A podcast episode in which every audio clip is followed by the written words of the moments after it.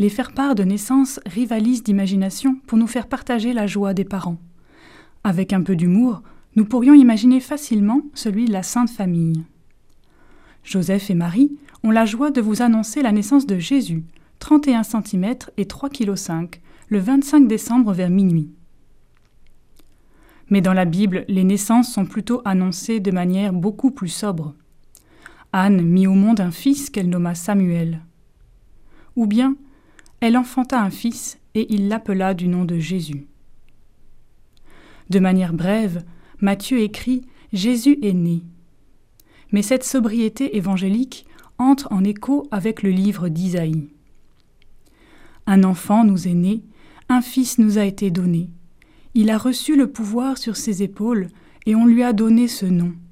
Conseiller merveilleux, Dieu fort, Père éternel, Prince de paix. Ici, le point de vue des parents est absent.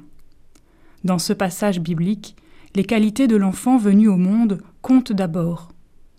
Il est donné pour nous, c'est-à-dire à plus large que sa famille. Celui qui nous est né semble avoir une vocation très particulière. Cet enfant faible est vulnérable. Isaïe nous le présente comme un soutien fidèle et fort pour conduire l'homme au meilleur de lui-même. Ainsi, il annonce la naissance de Jésus. Mais Jésus accomplit et dépasse ce que la prophétie dit de lui.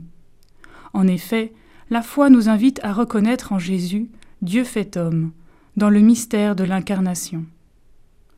Jésus est né signifie que Dieu s'est fait homme pour que l'homme revienne vers Dieu.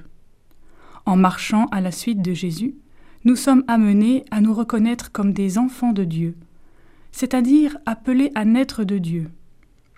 Jésus est notre guide sur ce chemin, et grâce à l'évangéliste Matthieu, nous le suivrons pas à pas.